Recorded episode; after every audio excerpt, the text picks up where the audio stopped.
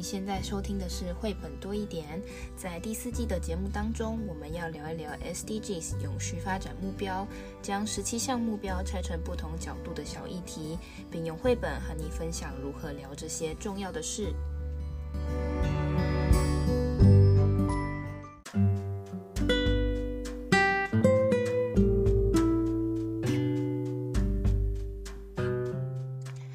大家好，我是皮老板蚊子。在 SDG 四的最后一个 part，第第三集呢，我们要分享的这个故事，它是跟终身学习相关的话题。那这个终身学习，就是我们呃平常说的这个。活到老学到老的，就是我，就是我啊！对对对，就是这样子的一个精神。那今天我们要呃跟大家分享的这本绘本，就是真的是活到老学到老，这个叫永呃学习永远不显老。那这个跟呃上一本书一样，它是一个真人真事的一个传记绘本。那这个绘本的书名呢，就是叫做《一百一十四岁的新生玛丽沃克奶奶的阅读之旅》。什么啊？一百一十四岁哦，那真的是很长寿啊。那绘本的封面呢，其实啊就已经告诉我们一些细节哦，比如说这个奶奶的白发，比如说这个奶奶手上抱着一本。是什么呢？书吗？还是圣经啊？还是什么呢？然后呢，奶奶的背后跟奶奶正前方有那个鸟，然后呢，它是向上飞的，感觉好像是知识可以帮我们呃心灵自由哦。那为什么最老又是新生呢？我觉得这些啊，有很多图文的细节都可以跟孩子们讨论哦。那其实奶奶小的时候呢，她是个黑奴，那么呃，就是是没有办法读书的。然后她看着就是像封面那几只鸟，她就在想，那个人呐、就是嗯，自由应该也就像那个他的文字其实是这样，他心想。自由应该就像那样吧，然后他眼睛就看上看到了那个斜上方的那些鸟儿飞，为什么呢？其实他是没有办法停下工作的，是不停不停的忙碌的。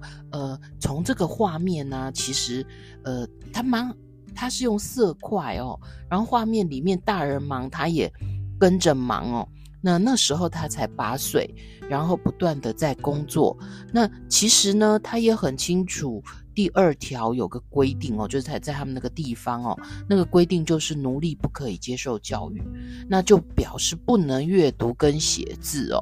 那所以呢，他呢。就是没有办法从事可以帮助他们学习读写的事，那他就只只有工作。那么他心里有个梦想，我们这一个系列好像也都是梦想系列哦。等我自由了，我想去哪里就去哪里，想休息就休息，这个好像是我们都会想的。嗯，还有我要学习阅读。嗯。所以现在台湾其实，在推阅读教育的时候啊，我觉得也可以来看一下这个奶奶哦。那奶奶其实呢，在十五岁那一年呢，她梦想成真喽。是梦想成真什么呢？她不用再当奴隶了。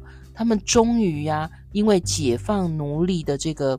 宣言。对，那这个呢，其实有一些宣言法令可以在十或十六哦，嗯，再细谈，跟孩子们谈一谈，我觉得孩子会更有感觉。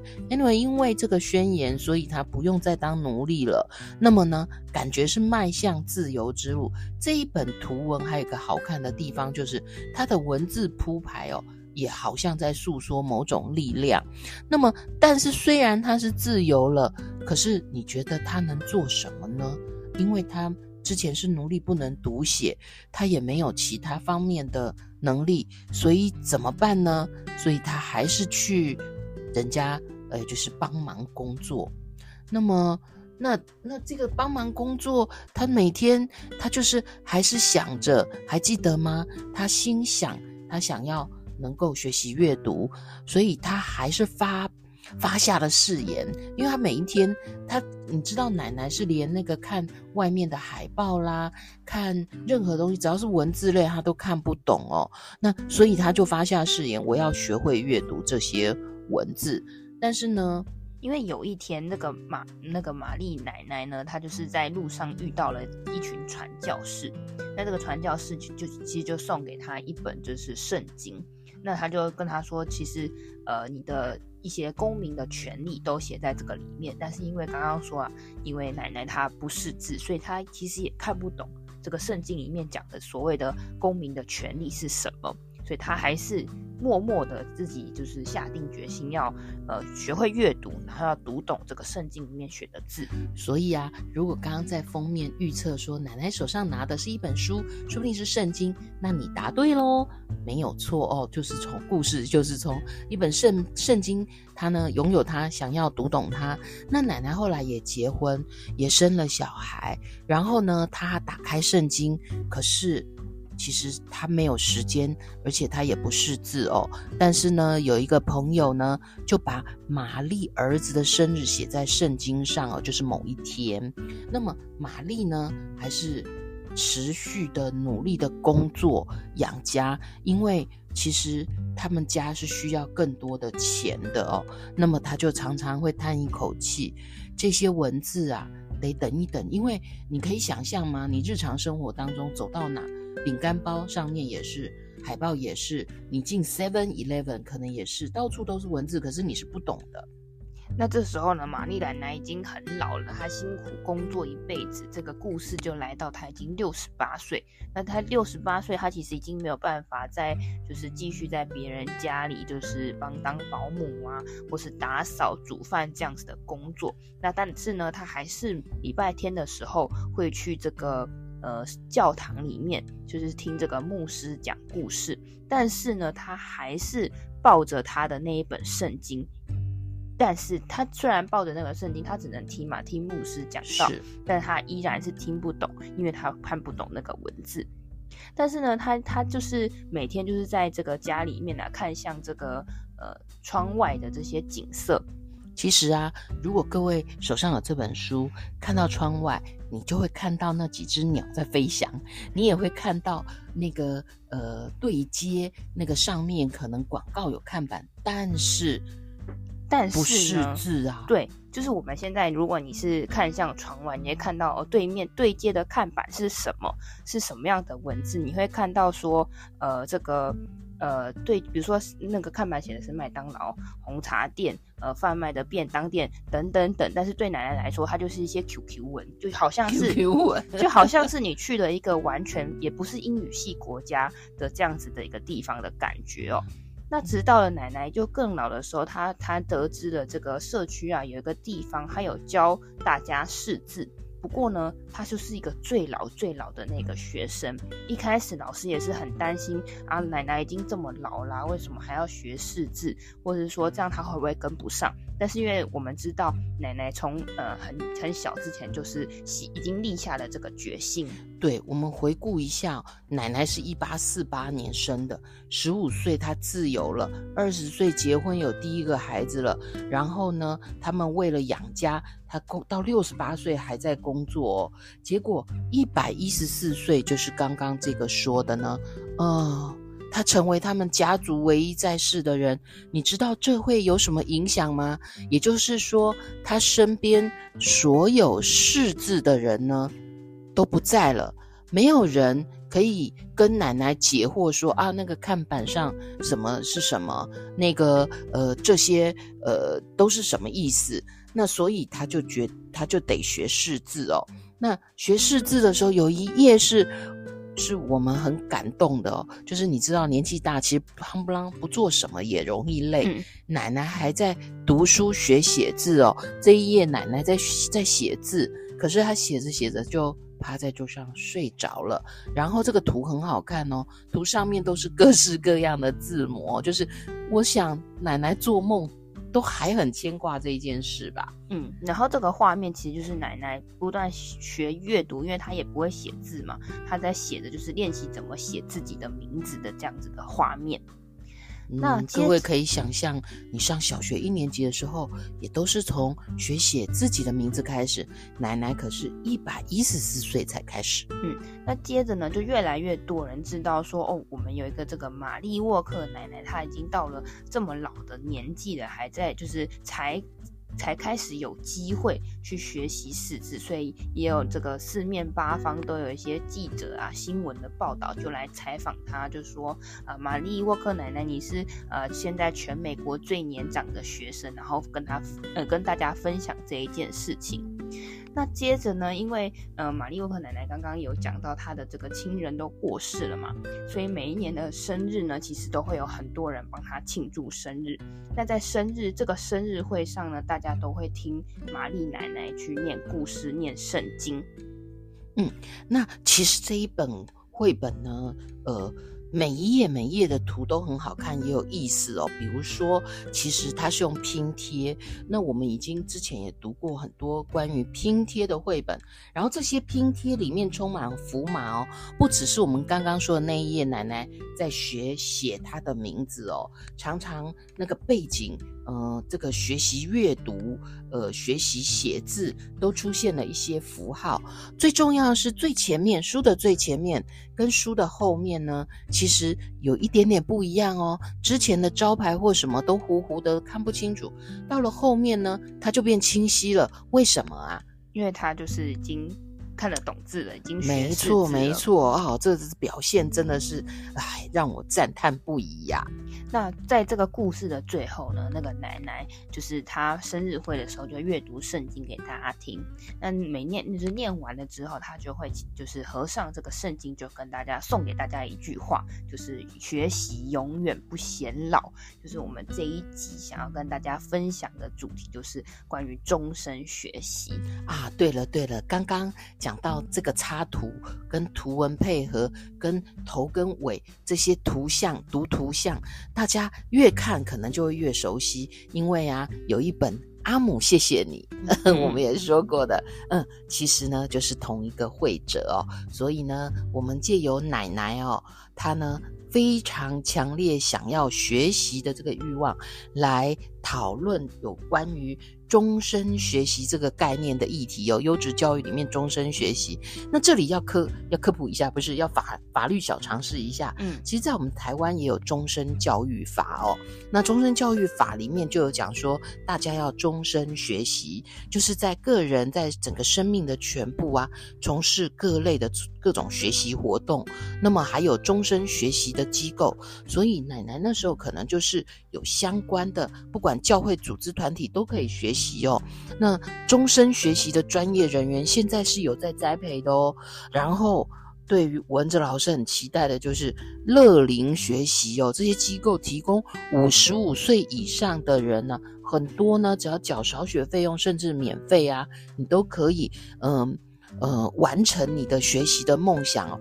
在过去啊，很多老长辈失学，到了我们现在，可能我们大家，呃，是有读，在台湾教育普其实读有读写，呃，是好像能力比较好，但是很多事情是我们在像奶奶一样在工作的时候是没有空去尝试的，所以其实，在台湾哦，也有这个终身学习法。那这个终身学习呢，除了各个国家都有呃注重这样子的议题之外呢，联合国的这个教科文组织，他们其实也有专门这个。关于终身学习的，算是一个机构，或是我们做研究的单位。那这个单位呢，它就是着重在永续发展目标四，就是优质教育里面的终身学习的这这一块呃内容。它就是希望呢，呃，各国啊，不同地方，大家可以呃透过比如说国家的各个层面，从建设到呃软体、硬体的这这些设施，可以让。大家不同不同国家或是不同地区的人都能够有终身学习的机会。那因为他们知道说，现在的这个世界是瞬息万变的，所以每个人他应该都要有终身学习的机会、终身学习的能力，以来实现不管是个人的成就、社会或是经济的繁荣。那这个这个这个叫。终身学习的这个组织呢，他们除了呃会报道相关的就是各国的这些呃事迹之外，他们还有一个就是终身学习，诶，不是终身学习城市奖。那是这个学习城市奖是什么呢？就是我们现在知道，就是多数的人还是是城那个生活在城市里面，所以城市里面的人如果可以。得到很多的这些学习的资资源的话，其实会比较大大程度的去满呃往前跃进，在这个 SDG 四的这个目标里面。那这个学习城市奖呢，它就叫它的英文叫做 Learning City Award，就是很直白。这个城市奖它其实每每三年会举办一次。那你要怎么申请呢？那个城市啊，你需要填写一定的表单，就是你要去证明你你们为什么是一个这个 Learning Cities，可能是文章，可能是影片，或是什么样的事迹来申请。那申请还需要市长的签名，然后需要签同意书去进行审核。然后呢，哎呀，那么我们是不是应该请有有听我们节目的人，把这样的讯息转达给市长，或者是呢，说不定市长也是我们的听众的话。赶快，我们来申请一下吧。像是二零，它的这个官方网站做的其实非常的完整，就是比如说它上面就有些二零二一年是哪些哪些城市有获奖，那还不是只有城市的名单，它会里面有他们这个城市那时候申请的故事是什么。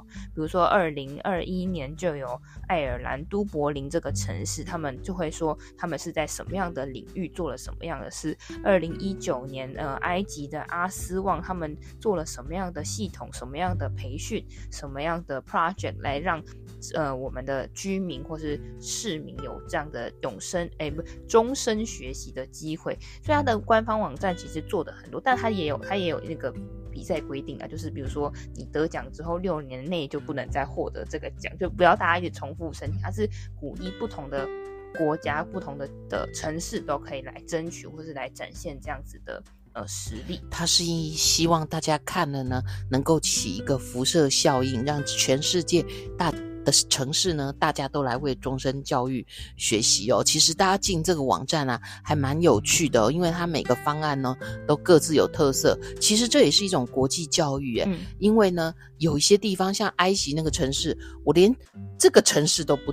都不认识，嗯，所以透过这样的网站呢，我们其实可以看到各地的努力，然后也增长我们的对于国际的理解。像是就跟大家分享一个印尼的这个故事，终身学习的故事。那这个主角应该叫做西亚尼，就是 S I A N N Y，他的名字西亚尼。他他这个你点进去啊，他每个都是一个故事，他就是也不是说太冗长，他就是很简单，他是遇到什么样的问题，他的城市有什么样的措施或是培训的方案，最后他获得了什么样的呃成果？这个培训方案就很重要，就等于是你在不同阶段，嗯，不管你是遇到问题或或是怎么样，有学习的方式跟管道，那么你就可以呃解决你的呃身边的问题，或者是呢完成你的梦想。对，像这个西亚尼呢，他就是印尼的一个。呃，五十岁的一个妇女，一个女性，她她也不是完全的失业，她曾经也是在办公室里面工作，但后来呢，因为一些呃其他的因素跟或者年龄的关系，发现她要再回到职场其实是很困难的。那这样她就是很担心她的未来。那下一个标，她的下一个标题其实就很很震撼，是震震撼，就是她她的标题下来是从失业到创业。那这是什么样的故事呢？就是她其实有这个呃。烹饪的一些技巧，他就想要用他的技巧，就是说他有一有一道简单的菜肴叫做苏拉比，可能就是这个呃印尼的特别的这个菜，他希望可以用这个菜来发展他的生意。那他就借由这个印尼政府呢，在二零二零有推出一项呃培训，然后提升技能的这样子的计划，就提高。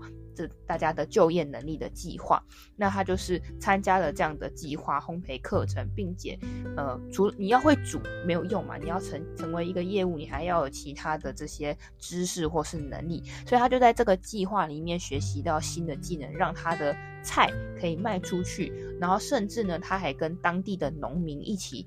这个叫什么合作？哎，异业合作嘛。对，发现呢，他有有一种这个波西那个巴西的菠菜啊，在他里面种的很好，成本又低，然后又结合这个健康食品的概念一起的销售，就是从这个就是符合他的标题，从失业到创业到如今，他现在是一个嗯食品的企业家，一位五十几岁的女性的食品企业家。那这样子的故事呢，也让她不用再担心年龄，然后她的生意也越来越好。那周遭或是社区的人也受到的受到她的这个鼓舞，就就更就是你知道，终身学习的典范就在附近。这样，哎、欸，这真的是很鼓舞哦，就每个阶段都是学习哦。说到这个印尼，我就想到了，我就从印尼带了一包饼干回来啊，真的吗？呃，是。然后呢，因为上面画的我看就是鱼皮，又是一个蓝色的包装。然后呢，那刚刚呢，他说这个学习烘焙的技巧啊，异业结合啊，还有一个行销管理。嗯，然后我就跟皮老板说，那那我们就是在亲子共读吗？嗯、然后读的读说，我有一个也有一个印尼很特别的产品，嗯，这个这个鱼皮，然后。结果殊不知，殊不知，这个包装上面明明就画了一些黄色的东西，我以为是海星呢。然后我就这么一看，因为印尼文嘛，也不是我们熟悉的文字，我就觉得这个东西应该不是海星吧。这么一查，原来它是香蕉皮饼干。一一一阵震惊，你原本以为是鱼皮饼干，结果它是香蕉皮饼干。然后我们又上网找，就是说这个香蕉皮 要怎么做成这样的饼干？对，这个烘焙的技巧。然后后来才发现，这可是印尼的特产。所以其实这样的故事啊，不止在印尼，也许在我们台湾身边都有。有了终身教育法，有了终身教育学习的机构或相关福利措施，最主要要有你呀、啊。你愿意？你想？好，那最后我们一样有三个问题要留给大家。第一个问题是：为什么沃克奶奶到一百一十四岁才开始学习呢？第二个问题是：沃克奶奶在学习的路上遇到了哪些困难？第三个是：跟沃克奶奶相比，沃克奶奶学习的过程跟你学习的路上有哪些相同的地方？有哪些不同的地方呢？如果你喜欢今天的节目，欢迎分享给你的朋友，也可以在评论区留下你的答案哦。我们下个故事见，拜拜，拜拜。